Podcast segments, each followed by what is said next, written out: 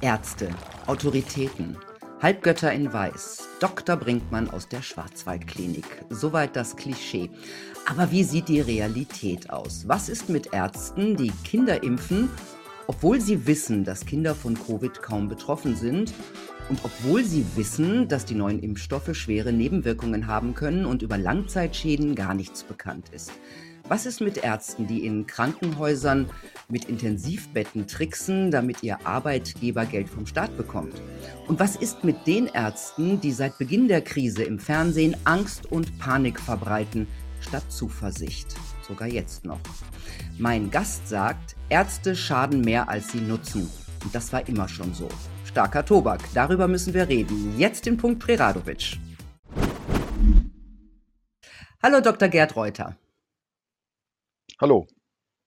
Ich stelle Sie kurz vor. Sie sind Facharzt für Radiologie und Universitätsdozent. In 30 Berufsjahren hatten Sie leitende Klinikpositionen in Deutschland und Österreich. Für Ihre Leistungen wurden Sie 2005 mit dem Eugenie und Felix Wachsmann Preis der Deutschen Röntgengesellschaft geehrt. Dann sind Sie aus dem Medizinbetrieb ausgestiegen, weil, ich zitiere, meine Zweifel zunehmend gewachsen sind und ich kein Erfüllungsgehilfe mehr für schlechte Medizin sein wollte. Seitdem sind sie Medizinaufklärer und schreiben kritische Bücher wie den Spiegel-Bestseller Der betrogene Patient oder Die Kunst, möglichst lange zu leben. Sie schreiben außerdem für Fachzeitschriften, für das journalistische Portal Rubicon und halten Vorträge zur Rolle der Medizin in der Gesellschaft. Ihr neues Buch heißt Heilung Nebensache, eine kritische Geschichte der europäischen Medizin von Hippokrates bis Corona. Sie schreiben zu Anfang in Ihrem Buch, ich zitiere, zu keiner Zeit verringerten Behandlungen die Krankheitslast oder erhöhten die Lebenserwartung. Meinen Sie wirklich, dass Behandlungen nutzlos sind? Wenn man sich die Medizingeschichte anschaut über die letzten 2500 Jahre, muss man eigentlich sagen, dass der größte Teil der Behandlungen absolut nichts genützt hat. Lässt sich schon daraus erklären, dass wir 2400 Jahre von den 2500 Jahren ja im Prinzip die gleiche Medizin hatten. Da wurden einfach Säfte entzogen durch Aderlässe, Klistiere, Brechmittel. Da hat sich nahezu nichts geändert. Das heißt, man hat immer die gleichen Behandlungen gemacht, egal was die Menschen hatten. Und was sollte das dann auch geholfen haben? Das ist jetzt zwar ein bisschen differenzierter geworden, obwohl die jüngsten Entwicklungen mit Corona da doch auch einige Fragezeichen haben aufkommen lassen. Ja, aber wie ist das jetzt in der Schulmedizin? Also ich meine, sagen wir mal, chirurgische Eingriffe oder sowas, ist, ist das wirklich nutzlos? Nein, äh, nur chirurgische Eingriffe waren ja einen großen Teil de, dieser Zeit nicht Teil der akademischen Medizingeschichte. Das heißt, sie haben nicht zur Schulmedizin gehört. Äh, wenn wir es mal so sehen, ist es ja so, dass die akademische Ärzteschaft erst im Mittelalter, das heißt so im 12., 13. Jahrhundert von der katholischen Kirche aus der Taufe gehoben worden ist. Vor dieser Zeit gab es ja nördlich der Alpen keine Ärzteschaft, sondern da gab es eben Gesundheitshandwerker, das waren Barbiere und Bader, also Friseure und Leute, die Badestuben betrieben haben. Und die haben auch zum Beispiel diese chirurgischen Eingriffe gemacht. Es waren auch Henker, wundert man sich so ein bisschen drüber. Aber die haben nicht nur Knochen gebrochen, die haben nachher die Knochen auch wieder eingerichtet. Die haben ja was von Anatomie verstanden. Auch zum Beispiel Schäfer, die äh, Verletzungen bei ihren Tieren versorgen mussten, die hatten auch anatomische Kenntnisse und haben das dann auch bei den Menschen gemacht. Aber die akademischen Ärzte, die haben jahrhundertelang einen Patienten eigentlich gar nicht angegriffen. Aber wie ist denn das heute? Würden Sie das auch auf heute sagen, dass die meisten Behandlungen nutzlos sind, also zu, zur Schulmedizin? Ja, der größte Teil sicherlich nutzlos. Es wird nur so von den Ärzten und von vielen Kranken nicht wahrgenommen, weil die meisten Krankheiten werden besser oder heilen aus. Und wenn dann vorher eine Behandlung stattgefunden hat, dann führt man das auf die Behandlung zurück. Ist aber nicht der Fall. Was immer vergessen wird, ist, dass ja, wenn eine Krankheit besteht, der Körper immer versucht, diese selbst zu reparieren. Und diese Selbstheilung ist extrem stark. Die ist evolutionär, solange es die Menschheit gibt, richtig perfektioniert worden. Das heißt also, wir werden wieder gesund, auch wenn man nichts tun würde. Und das sieht man ja an Studien, wo man im Vergleich eine Behandlung gegen eine Behandlung mit einem sogenannten Placebo macht, das heißt eine Scheinbehandlung, dass mit der Scheinbehandlung so im Durchschnitt 70 Prozent der Menschen eigentlich gesund werden oder wieder deutlich besser sind. Und es gibt kaum schulmedizinische Behandlungen, die mehr erzielen als solche 70 Prozent. Und mhm. das sind dann die äh, Erfolgsraten der, der Selbstheilung, die eben dann die Medizin aber sich selbst aufs Konto schreibt. Mhm, das ist dieser Placebo-Effekt. Das heißt, die Leute glauben, dass sie Medizin bekommen, die ihnen hilft. Das aktiviert die Selbstheilungskräfte. Sie sind positiv gestimmt und das heilt dann auch. Und was ist, wenn man äh, den, die Leute in Angst und Schrecken versetzt? Also wenn man das Gegenteil macht? Da gibt's, gibt ja auch diesen Nocebo-Effekt. Was passiert ja, dann? Ja, ja, da ist der Effekt negativ. Also die Selbstheilung findet immer statt. Sie kann durch einen Placebo-Effekt verstärkt werden. Nicht bei jedem Menschen, das wissen wir auch. Es gibt Menschen, die sind äh, wenig suggestibel. Die reagieren auf äh, solche positiven Interaktionen mit einem Heiler, mit einem Arzt gar nicht weiter. Das, was dann heilt, ist wirklich die nackte Selbstheilung, die einfach so da ist. Aber bei vielen Menschen bringt das eben noch einen Zusatzeffekt, dass es zum Beispiel schneller vonstatten geht. Und wie Sie richtig sagen, es gibt eben auch den äh, gegenteiligen Effekt und das ist eben bei Angst, bei Unsicherheit äh, sicherlich der Fall und das ist ja jetzt mit Corona leider auch bewusst geschürt worden, so dass ein Teil der Krankheitsverläufe wahrscheinlich auch darauf zurückzuführen ist. Mhm. Das heißt, wenn man die, die Bevölkerung, sagen wir mal, immer in Angst hält, immer neue Sachen, also immer neue negative Sachen in die Schlagzeilen bringt, dann ist das nicht besonders hilfreich. Ja, es ist ganz schlecht für die Gesundheit, denn äh, was entscheidendes ist ja bei jeder Infektionskrankheit die Immunlage, die wir haben. Es ist ja nicht so, wie es in der Öffentlichkeit jetzt leider die letzten Monate verstärkt dargestellt wird, dass es mehr oder weniger bösartige Erreger gibt, denen wir hilflos ausgeliefert wären und die an jeder Straßeecke lauern würden, sondern äh, es gibt Dinge, die zu Krankheiten führen können. Dazu gehören auch Mikroorganismen und diese befallen uns in keiner Weise gezielt. Viren alleine schon können sich ja gar nicht gezielt bewegen. Und wenn wir dadurch krank werden, dann hat das viel mehr mit unserer Abwehrlage zu tun als mit dem Krankheitserreger. Wir sehen das auch jetzt wieder von den Jahreszeiten, dass äh, diese Viren im Prinzip ja auch so in der Luft, im Wasser überall vorhanden sein können, aber die Atemwegsinfektionen ja dann eintreten, wenn es zu einer Änderung der Temperatur, der Luftfeuchtigkeit kommt, das heißt also im Herbst und im Frühjahr ist das Ganze. Mhm. Aber äh, im tiefen, konstanten Winter oder jetzt im Sommer ist es eben nicht der Fall. Und das sind die Umweltbedingungen, die also viel wichtiger sind als der Erreger. Mhm. Ähm, Sie sagen ja auch, dass Behandlungen oft schädlich sind. Also besser, man würde gar nichts tun. Gibt es da eigentlich Zahlen und Statistiken darüber, wie oft die Behandlung schädlicher ist als die Krankheit? Ja, da gibt es sehr wenige Statistiken dazu. Also die Ärzteschaft vermeidet so etwas und äh, auch aus triftigen Gründen, weil die Behandlungsschäden halt sehr ausgeprägt sind. Wenn wir in der Geschichte nochmal zurückschauen, ich sagte ja, Aderlässe, äh, Brechmittel, das waren ja überwiegend Gifte, die man gegeben hat. Also Quecksilber, und andere äh, wirklich hochgiftige Stoffe. Das ist nicht nur der Flüssigkeitsverlust, der die Kranken noch kränker gemacht hat, sondern eben auch die Gifte, die sie bekommen haben. Und wenn sie innerhalb von kurzer Zeit einen halben Liter bis einen Liter Blut abgezapft bekommen, dann werden sie nachher auch im schlechteren Zustand sein. Das heißt, das sind ja alles Behandlungsschäden, an die sich die Ärzteschaft über Jahrhunderte gewöhnt hat. Und diese Behandlungsschäden sehen wir ja jetzt auch wieder bei Corona. Die werden in einem erstaunlich zynischen Ausmaß kalt lächelnd hingenommen, wenn man sagt, ja, es gibt Tode nach den Impfungen, es gibt Gesundheitsschäden nach den Impfungen, wo gehobelt wird, fallen eben mal Späne. Und äh, das kommt ein bisschen aus dieser Geschichte, diese Kaltschnäuzigkeit, dass man eben weiß, dass schulmedizinische Behandlungen immer mehr oder weniger großes Ausmaß von Schäden produzieren, ganz im Gegensatz zum Beispiel zur Naturheilkunde. Denn die Naturheilkunde, die jetzt mit Wasserbehandlungen, mit Heilpflanzen arbeitet, ja, die hat auch oft genug nichts gebracht aber sie hat dem Patienten nicht geschadet. Und das muss man immer ganz deutlich sehen. Also das Schadenspotenzial von der Schulmedizin gegenüber anderen Methoden, das war immer eine ganz andere Kategorie. Mhm. Aber wenn Sie die Schulmedizin heute nehmen und wir mal von Corona kurz wegkommen, welche anderen Behandlungen, ähm, schaden da den Leuten? Naja, man kann natürlich mechanisch äh, schaden. Also nehmen wir jetzt wieder die operativen Therapien.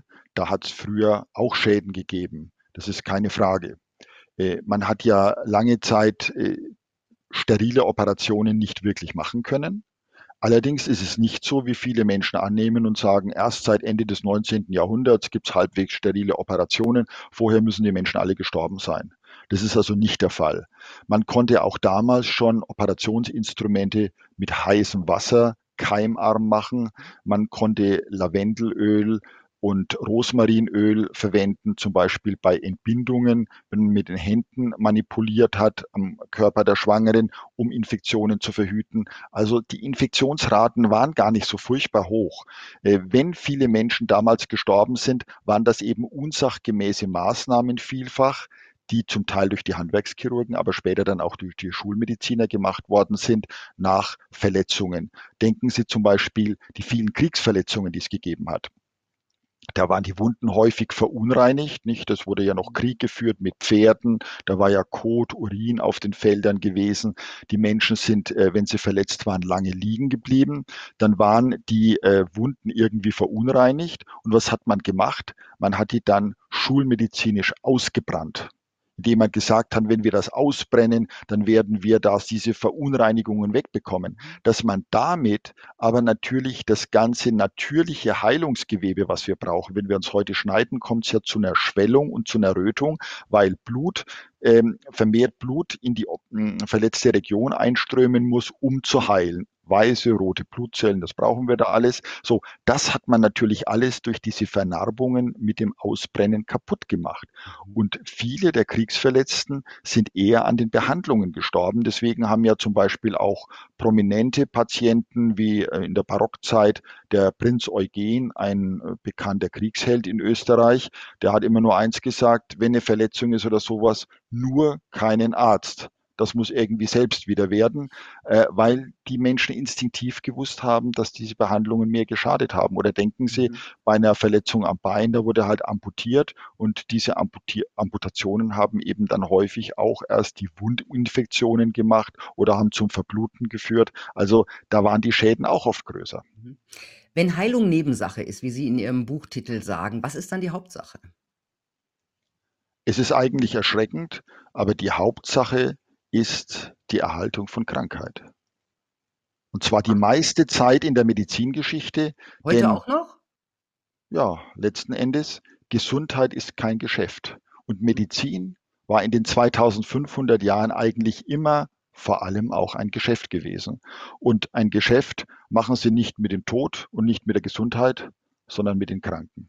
Und deswegen ist Krankheit nicht so schlimm und die Verlängerung der Krankheit eigentlich ein Geschäftsmodell muss man ganz nüchtern sagen. Es gab wenige Zeiten in der Medizingeschichte, wo das nicht so. Es gab äh, Phasen im antiken Griechenland vor 2500 Jahren oder man weiß es auch aus dem alten China, dass Ärzte bezahlt wurden, solange ihre Patienten, die sie betreut haben oder die Menschen, die sie betreut haben, krank, äh, gesund gewesen sind. Wenn sie krank wurden, dann hatten sie eigentlich schon versagt. Aber das waren ganz, ganz kurze Phasen. Ansonsten ist eben nur bei Krankheit bezahlt worden. Und deswegen war halt Krankheit ein Geschäft und hat auch zu dieser gewissen Empathielosigkeit vielleicht geführt, dass man gesagt hat, na ja, gut, es ist ja unser Geschäft und der Kranke ist halt krank. Mhm. Aus Ihrem Buch entnehme ich, dass in früheren Jahrhunderten die mächtige Kirche großen Einfluss auf Ärzte und Wissenschaftler hatte. Heute hat die Kirche weniger zu sagen. Aber gibt es so einen Einfluss heute noch und wenn von wem? Ja, dieser große Einfluss der Kirche, die den Ärztestand ja aus der Taufe gehoben hat im 12., 13. Jahrhundert, obwohl sie von den ärztlichen Maßnahmen nichts gehalten hat. Denn es gibt ja so eine Stelle im Alten Testament, da kann man nachlesen, was die Kirche wirklich von den Aktivitäten der Ärzte gehalten hat. Da steht nämlich geschrieben, wer vor seinem Herrn gesündigt hat, der soll dem Arzt in die Hände fallen. Also das sagt schon eine ganze Menge aus. Und äh, man muss ja auch klar sagen, ähm, die Kirche hatte ja sehr viel mit Medizin zu tun. Denken Sie nur das ganze Heilungsgeschäft, Handauflegen, Mhm. Schutzheilige, Wallfahrtsorte. Das heißt, die Kirche hat gesagt, wenn ihr zu uns kommt mit den entsprechenden Fürbitten, Maßnahmen, Wallfahrten und entsprechenden Abgaben, äh, da könnt ihr Gesundheit wieder erlangen. Denn der Arzt ist Jesus der Arzt sind diese Schutzheiligen, die wurden tatsächlich ja auch als Ärzte bezeichnet. Und die anderen Ärzte, naja, die leisten wir uns sozusagen ein bisschen fürs, Mhm. ja, fürs Briborium vielleicht kann man sagen. Aber man hat nicht wirklich daran geglaubt, dass diese Schulmedizin auch wirklich wichtig ist. Heilen kann eigentlich oder Heilung kann nur von oben kommen, von Gott kommen. Und es hat sich dann geändert im 19. Jahrhundert, muss man sagen. Da hat die Pharmaindustrie ähm, letzten Endes so ganz schleichend diese Rolle übernommen und die Pharmaindustrie ist an die Stelle der Kirche getreten. Und wer sagt, na, ob das nicht vielleicht ein bisschen übertrieben ist, der sieht das ja jetzt bei Corona, dass der Papst zum letzten Weihnachtsfest seinen 4000 Angestellten jeweils fünf oder sechs Packungen Paracetamol geschenkt hat. Okay. Das heißt, er hat damit eigentlich klar gesagt, äh, das braucht ihr für eine Impfung. Es gibt auch evangelische äh, Geistliche, die ausgesagt haben, die Impfung hat uns Gott geschickt, ihr müsst euch impfen lassen, während wirklich Gläubige immer wieder gesagt haben, ja, ich brauche mich nicht impfen lassen, ich habe einfach ein Gottvertrauen, äh, meine Gesundheit, dafür sorgt der Herrgott. Was soll da eine medizinische Maßnahme? Und das zeigt, dass hier einfach ein Übergang stattgefunden hat, äh, dass die Kirche sich frühzeitig eben schon im 19. Jahrhundert verabschiedet hat. Es ist ja auch so, dass Mitte des 19. Jahrhunderts diese berühmte Grotte in Lourdes eröffnet wurde, wo man ja hingeht, um sich von allen möglichen Leiden heilen zu lassen. Und es war so etwa 20, 25 Jahr- Jahre später, dass die Kirche das sogenannte Ärztebüro eingerichtet hat. Das war eine ärztlich kontrollierte Stelle, die beurteilen sollte, ob die Heilungen in Lourdes tatsächlich auf diese Heilquelle zurückzuführen gewesen sind. Damit hat sie schon die Oberhoheit in den 1870er Jahren an die Medizin abgegeben. Mhm. Ähm, jetzt nun, die Pharmaindustrie will natürlich Gewinn machen, das ist klar, das ist, das ist ein Geschäftsmodell. Ähm, und äh, Sie sagen, die Pharmaindustrie hat die Kirche im Grunde als Einflussgeber auf Arzt und, Ärzte und Wissenschaft abgelöst. Äh, sind denn Ärzte unkritisch gegenüber Pharmafirmen? Firmen? Verlassen die sich drauf, was die Firma ihnen sagt zu einem neuen Medikament? Ja, auch das hat ja Corona jetzt nochmal eindrücklich belegt, wer es vorher nicht glauben wollte. Äh, wenn Sie sehen, dass viele Ärzte, die aktiv für diese sogenannten Impfungen werben oder diese auch durchgeführt haben, im konkreten Gespräch gezeigt haben, dass sie gar nichts wissen, dass die Medikamente eben gar nicht zugelassen sind, sondern nur diese sogenannte bedingte Zulassung, eigentlich nämlich keine Zulassung haben. Eine Zulassung, die nur so lange fortbesteht, solange diese epidemische Notlage nationaler Tragweite gilt. Wenn die weg wäre, also der Normalzustand, den wir eigentlich hier haben, sind sie nicht zugelassen. Wäre die Zulassung weg, das ist bei den Ärzten nicht bekannt gewesen. Und da haben auch viele Ärzte sehr lange behauptet in den ersten Monaten, relevante, schwere Gesundheitsschäden würden nicht auftreten. Sie denken dann äh, mit den Venenthrombosen, äh, da wurde es ja zunächst mal weggeredet, dass das einen Zusammenhang geben könnte, was natürlich von Anfang an völlig klar gewesen ist, dass hier ein kausaler Zusammenhang ist. Aber das zeigt eben, dass sich viele Ärzte offensichtlich wirklich auf Pharmainformationen verlassen und dass sie nicht mal die zugehörigen wissenschaftlichen Studien lesen und sich dann selbst ihre Gedanken machen. Ja, nun ist es für einen Arzt, nicht jeder Arzt ist Wissenschaftler, ne? Also ist es vielleicht auch gar nicht so einfach, diese Pharmastudien zu verstehen und zu hinterfragen. Da müsste es doch eigentlich eine unabhängige Stelle geben, die das macht und dann den Ärzten sagt, was sie davon halten sollen. Gibt's sowas? Naja, ich sag mal so, selbst wenn man nicht als Wissenschaftler tätig ist, ist es keine wirkliche Entschuldigung. Man hat sechs Jahre lang an der Hochschule studiert. Die meisten Ärzte haben auch einen Doktorgrad erworben. Das heißt, haben sich auch mal wissenschaftlich in irgendeiner Art und Weise betätigt. Das sollte, selbst wenn die Arbeit nicht besonders wertvoll war, wenigstens dazu geführt haben, dass man in der Lage ist, eine wissenschaftliche Studie vernünftig zu lesen. Nach sechs Jahren glaube, ist das nicht zu viel verlangt. Dann hat man noch fünf Jahre Weiterbildung, wenn man ein Facharztdiplom hat. Also das heißt, elf Jahre Ausbildung sollten eigentlich dafür geeignet sein. Aber es gibt natürlich auch Stellen, die so etwas bearbeiten. Also es gibt zum Beispiel kritische Portale, es sind nur einige wenige äh, Zeitschriften, die sich mit Arzneimitteln beschäftigen und diese Arzneimittel kritisch besprechen. Dann gibt es die ganzen Jahre über Cochrane, das ist eine internationale Gesellschaft, die sich um die Evidenz in der Medizin bemüht wo man immer nachlesen konnte, eine Zusammenfassung aller Studien, ob beispielsweise äh, bestimmte Behandlungen, sagen wir bei einem Prostatakarzinom, wissenschaftlich Erfolge gezeigt haben oder nicht, wo man tausend Studien haben kann, die nicht jeder einzelne Arzt gelesen haben muss, sondern dann eine Zusammenfassung bekommt. Also diese Möglichkeiten gibt es immer und die Verpflichtung, sich damit auseinanderzusetzen, die sollte selbstverständlich sein, wenn man Verantwortung für, für Kranke hat. Ich denke ja eigentlich auch, dass die EMA vielleicht sowas machen müsste. Das ist ja die Zulassung die europäische Zulassungsstelle mhm. für Medikamente. Aber wie unabhängig ist die EMA? Ja, wir haben ja auch in Deutschland oder in Österreich gibt es ja auch Arzneimittelbehörden, die früher die nationalen Zulassungen gemacht haben. Das sehe ich genauso, dass die eigentlich eine Verpflichtung haben, bei der Prüfung der Unterlagen dann auch Untersuchungen zu machen. Und in Deutschland gibt es ja noch das sogenannte IQWIC, das Institut für Qualität im Gesundheitswesen, was jetzt bei Corona ganz außen vor gelassen worden ist. Ein Institut, was sich nach der Zulassung beschäftigt, ob eine Behandlung, Medikament oder Operation einen Zusatznutzen hat. Die können nicht alles untersuchen, aber die haben vieles untersucht und da hat es die ganzen Jahre immer wieder sehr gute Ergebnisse gegeben. Denn die Zulassungsbehörden, die sind schon damals auch vor der europäischen Zulassungsbehörde im Prinzip von den Arzneimittelfirmen unterlaufen worden. Denn sonst wären viele Zulassungen gar nicht möglich gewesen.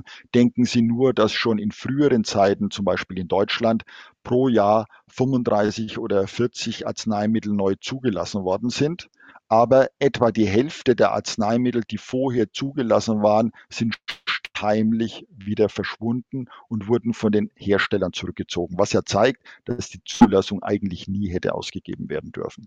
Und bei der EMA, da ist es von vornherein so, dass die EMA zwar als europäische Zulassungsstelle gilt, aber sie wird zu 90 Prozent von der Pharmaindustrie finanziert. Ach echt? Und ja, zu 90 Prozent von der Pharmaindustrie. Von daher ist es eine völlige Abhängigkeit von der Pharmaindustrie.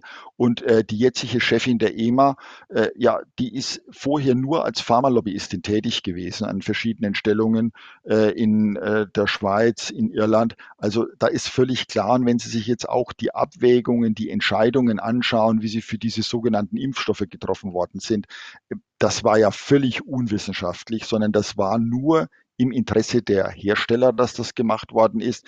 Denn bei ernsten Nebenwirkungen, nur dem Verdacht auf ernste und tödliche Auswirkungen, müsste man eigentlich erstmal eine Zulassung, wenn man sie schon erteilt hat, komplett aussetzen. Denken Sie nur, wenn wir wieder an den Kontergan-Skandal zurückdenken, nicht mit den äh, missgebildeten Kindern Ende der 1950er Jahre. Äh, sobald da der erste Verdacht aufkam, hat man damals auch nicht reagiert, aber dann schließlich mit einer Verzögerung wurde auch die Anwendung ausgesetzt. Da hat man gesagt, dann klären wir das. Denn jetzt lief es ja so, dass man gesagt hat, die Anwendung läuft weiter und wir beraten darüber. Und zwei, drei Tage wo überhaupt keine ernsthafte Analyse stattgefunden haben kann, so hat man gesagt, es ist alles in Ordnung. Aber man hat eben nicht mal für eine Stunde die Anwendung ausgesetzt. Mhm. Hm, was mich auch interessiert, gab es in der Medizingeschichte schon mal eine Zeit wie jetzt, in der gesund nur unter bestimmten Voraussetzungen galt, so wie jetzt, wo Gesunde nur gesund sind, wenn sie geimpft, getestet oder genesen sind?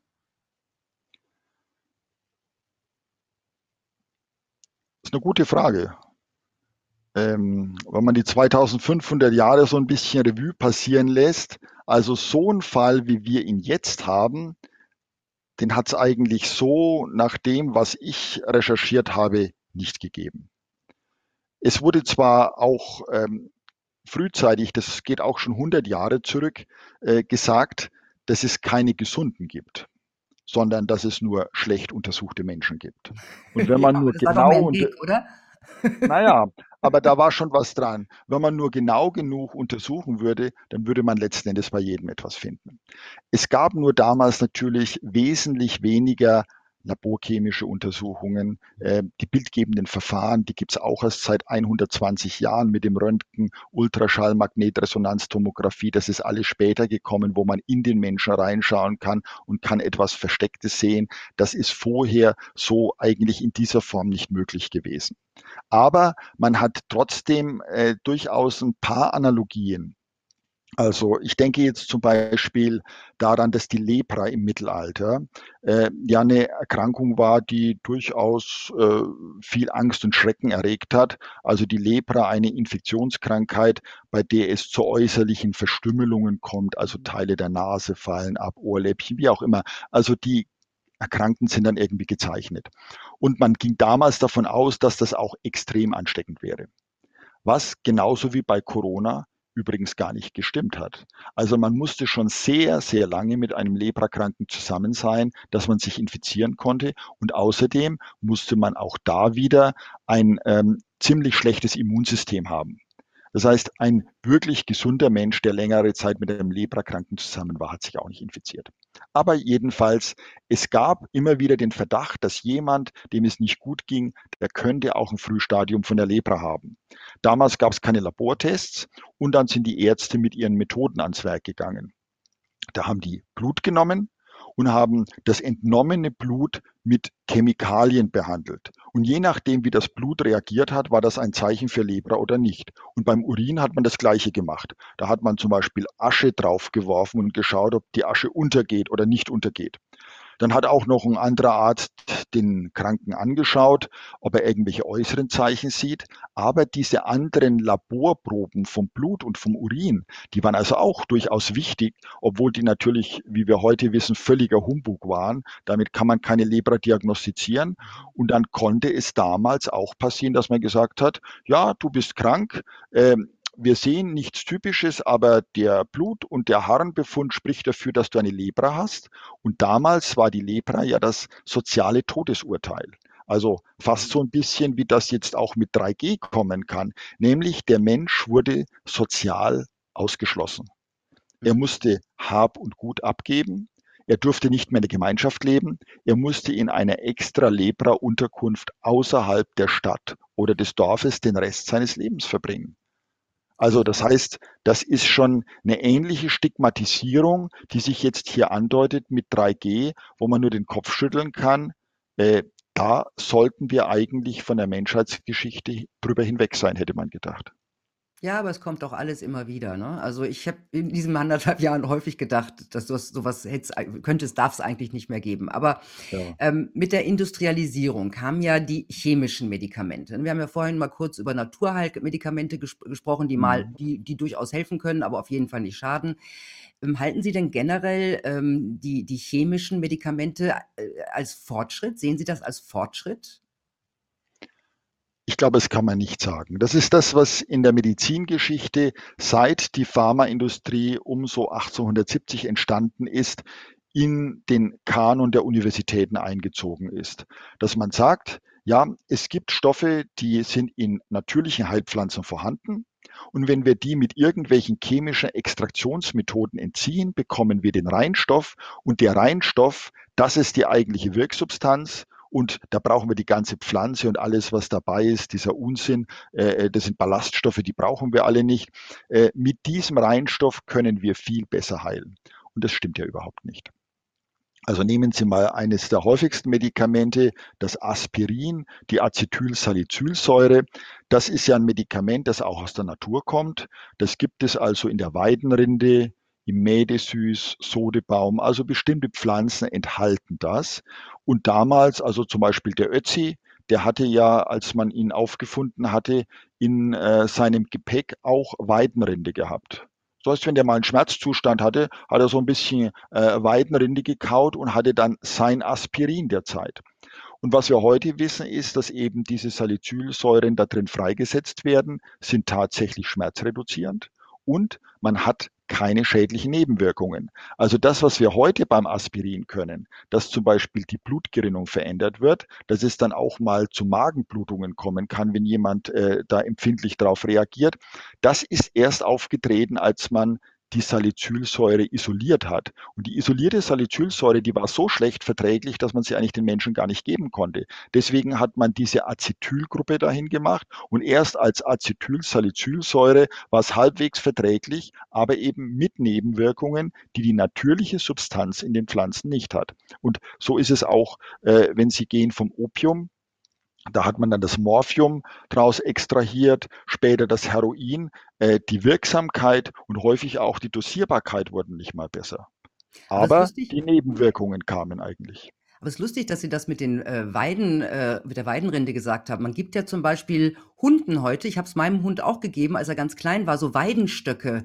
Also bei, wenn ja, die Zahnschmerzen ja. haben, also wenn die Zahnen oder so, ja, dass, dass es so eine antibakterielle, antibiotische Wirkung hat und äh, die kauen dann drauf rum. Also tatsächlich. Ja, also, also man muss es als Mensch nicht unbedingt. Wir wissen das ja von den Tieren, dass die Tiere auch aus ihrer kollektiven Erfahrung solche Reflexe haben. Also eben dieses Kauen von Holz. Das machen ja viele Tiere und sicherlich nicht nur, wie man immer gesagt hat, ja, die müssen ihre Zähne da irgendwie abkauen, ne? also zum Beispiel Nagetiere, sondern dass die eben auch schon wissen und haben positiven Effekt festgestellt. Oder es gibt ja auch so Heilerden die also bei Durchfallerkrankungen ganz wichtig sind, hat man ja auch frühzeitig festgestellt, dass bestimmte Vogelarten, so Papageien, die fliegen ganz gezielt zu so einem Ufer, wo diese Heilerde vorhanden ist und fressen die.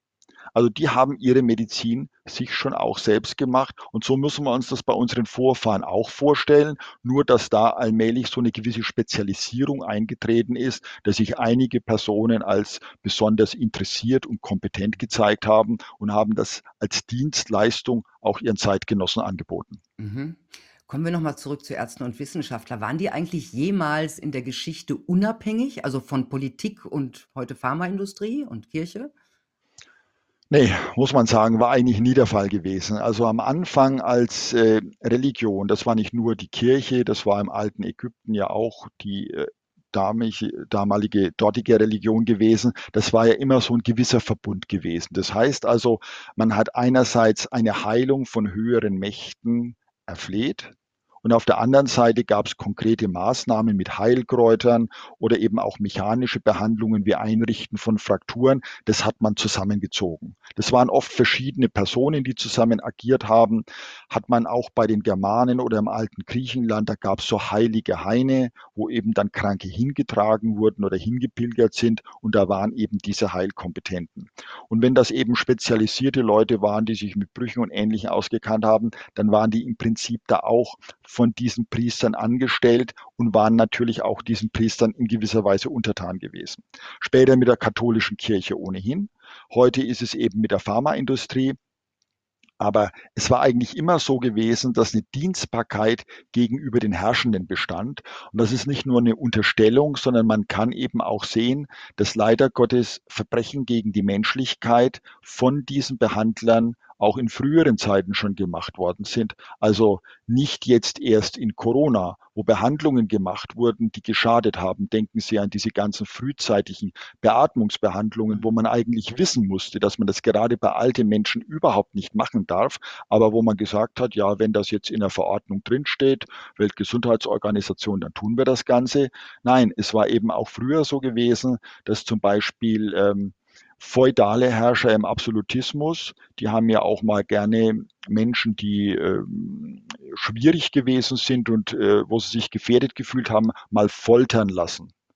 Und dann haben sie sich die Eignung für die Folter von Ärzten bescheinigen lassen. Also gibt es auch so ein Dokument von der Maria Theresia und die Ärzte haben das willfährig gemacht. Mhm. Oder auch als es damals mit den Hexenverfolgungen darum ging, dass man einstuft, ob jemand eine Hexe oder ein Hexer ist.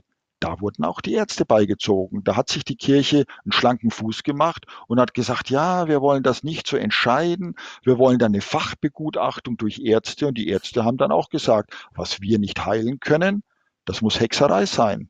Und nachdem die Ärzte vieles nicht heilen konnten, hat es eben viele Hexerei gegeben. Und da kommt dann auch wieder das gesunde Eigeninteresse in Anführungsstrichen dazu, dass die Ärzte natürlich in Konkurrenz standen mit diesen Naturtherapeuten, also diesen Heilkräuterfrauen, die man ja vorrangig als Hexen äh, verbrannt hat äh, oder nehmen Sie die Hebammen. Auch die Hebammen sind ja vorrangig verbrannt worden. Es hätte ja Städte gegeben wie in Köln. Da hat man ja innerhalb von wenigen Jahren fast die ganze Hebammenschaft als Hexen ausgerottet. Und wer hat dann die Geburten übernommen? Das war die Ärzteschaft gewesen. Mhm. Und dann ging es mit der Kindersterblichkeit, also dem sogenannten Kindbettfieber, erst wirklich los. Mhm. Ein ganz schreckliches Beispiel in der Geschichte, das ist ja die Rolle der Ärzte und Wissenschaftler in der Nazizeit. Also müssen wir gar nicht so weit zurückgucken. Da haben sich Ärzte an Morden, an Euthanasie beteiligt. Im KZ wurden Gefangene als Versuchskaninchen getötet, missbraucht. Hm, wie konnte es denn systemisch dazu kommen? Ja, das erklärt sich aus dieser Tradition, dass der ärztliche Berufsstand gerade jetzt nördlich der Alpen im Mittelalter ja von den Herrschenden, von der dominierenden Religion, von der katholischen Kirche eingesetzt worden ist. Und seit dieser Zeit war der Berufsstand eigentlich immer stark mit den Herrschern verbunden. Am Anfang gab es ja wenige Ärzte und die waren vorrangig die Leibärzte der Herrschenden. Der einfache Bürger konnte sich ja diese ärztlichen Dienstleistungen, Gott sei Dank für sein Überleben, muss man sagen, gar nicht leisten. Und in dieser Tradition ging es dann eigentlich immer weiter, nicht? Dass äh, Ärzte das gemacht haben, was man von ihnen wollte. Und man schreckte eben dann auch vor völlig unethischen Maßnahmen und Patienten, patientenschädigenden Maßnahmen nicht zurück. Also so kann man sich das erklären. Also gerade auch mit der Nazi-Zeit. Es ist ja nicht so, dass plötzlich 1933 die Ärzteschaft wie ausgewechselt war. Da ging es ja auch darum, dass man gesagt hat, ähm, unwertes Leben soll vernichtet werden.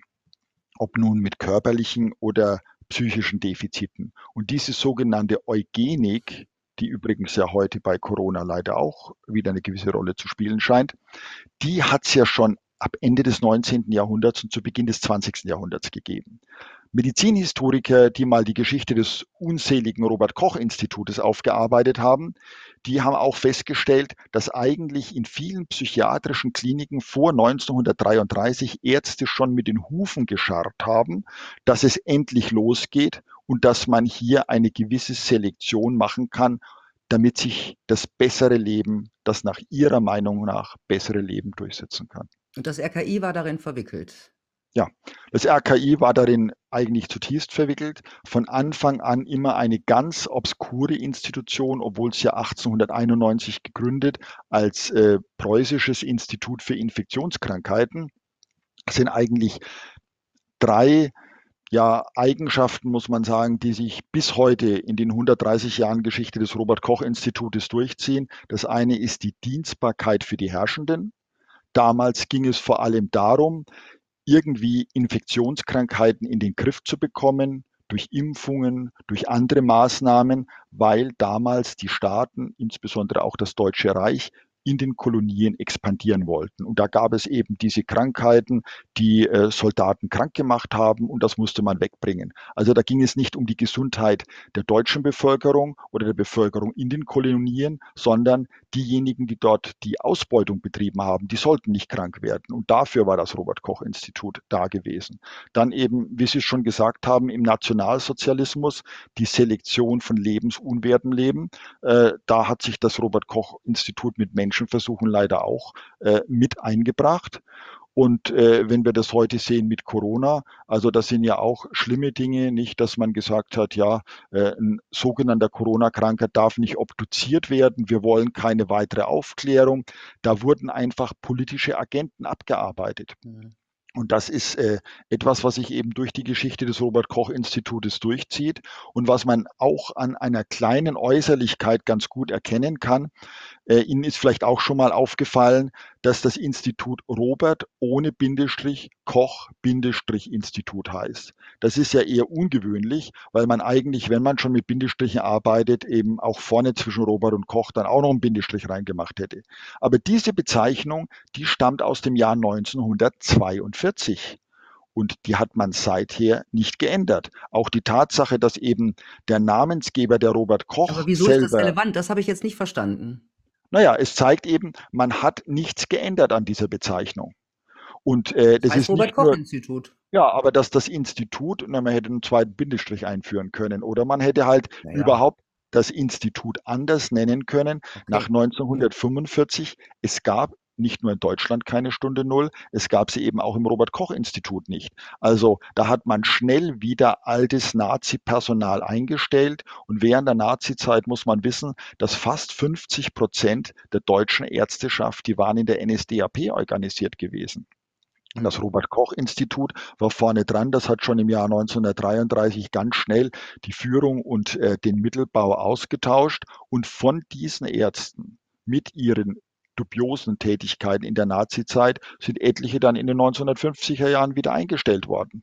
Und noch zum 100-jährigen Jubiläum 1991 wollte man in Deutschland und im Robert-Koch-Institut von dieser unseligen Vergangenheit gar nichts wissen, hat man gesagt, es gibt allenfalls einige Einzelfälle, die sich da betätigt hätten. Dass das Institut als solches Teil der Maschinerie gewesen ist, das kam eigentlich erst in einer Analyse von Medizinhistorikern im Jahr 2009-10 heraus. Okay, ja, spät. Jetzt äh, zum Schluss noch äh, meine Lieblingsfrage eigentlich. Wie sieht denn die Medizin Ihrer Träume aus, Dr. Reuter? Ja, eine Medizin, die, so wie das Christoph Wilhelm Hufeland, ein wichtiger Mediziner in Deutschland Anfang des 19. Jahrhunderts mal gesagt hat, sich wie eine Gärtnerei versteht. Das heißt, man hackt ein bisschen hier, man gießt hier ein bisschen, wo es zu, zu, zu trocken ist, man unterstützt das Wachstum der Pflanzen, man weiß aber, dass man nicht selbst diese Gesundheit irgendwie einfach wiederherstellen kann, sondern kann nur der natürlichen Entwicklung, in dem Fall jetzt bei Menschen, der Selbstheilung unterstützend beistehen. Das heißt also, der Arzt als Verbündeter des Kranken, aber nicht als derjenige, der den Kranken zum Schlachtfeld macht und sagt, wir kämpfen gegen die Krankheit, koste es, was es wolle. Und das ist ja leider auch bei den Infektionskrankheiten, was passiert ist. Dieser unselige Namensgeber für das Institut Robert Koch, der sich ja auch mit Menschenversuchen in den Kolonien hervorgetan hat, der hat ja damals auch, um zum Beispiel die Schlafkrankheit in den Griff zu bekommen und möglichst auszurotten, hat er die Leute in Konzentrationslager gesperrt, mit furchtbar schädlichen Medikamenten behandelt, die viele Menschen blind gemacht und auch getötet haben, weil es darum ging, diese Krankheit muss vernichtet werden, koste es wie viele Menschenleben auch immer. Und diese Einstellung, die leider bei Corona heute wieder an allen Orten überall zutage tritt, das ist was Furchtbares. Und das ist eine Medizin, mit der ich nichts zu tun haben möchte, sondern die Medizin, die wirklich weiß, äh, unsere Gesundheit ist ein Geschenk Gottes, ein Geschenk der Natur. Und wir müssen uns nicht nur dem Schicksal hingeben, wir können auch ein bisschen was tun, aber wir müssen das immer mit der Natur, mit der Gesundheit des Kranken machen. Oh, Genau. aber nie, aber nie gegen den Kranken. Und wir müssen akzeptieren, dass wir sterben werden. Ist auch etwas, was wir, was wir tun sollen. Das, dieser Vergleich mit dem Garten hat mir gut gefallen, Dr. Reuter. Ich danke Ihnen recht herzlich. Vielen Dank. Ich habe wieder viel gelernt heute von Ihnen. Ich danke Ihnen, Frau Preradovic. Tja, Leute, wer Dr. Reuters Buch Heilung Nebensache liest, der rennt vielleicht nicht mehr sofort zum Arzt, wenn es irgendwo zwickt. Eventuell helfen ja die alten Hausmittel. Sollen wir mal nachgucken, ein bisschen Weidenrinde kauen vielleicht? Also ich habe jetzt gelernt, Vertrauen ist gut, aber blindes Vertrauen ist schlecht. Blind sollte man generell nie sein, niemals. Ich wünsche euch eine gute Zeit. Bis bald. Tschüss.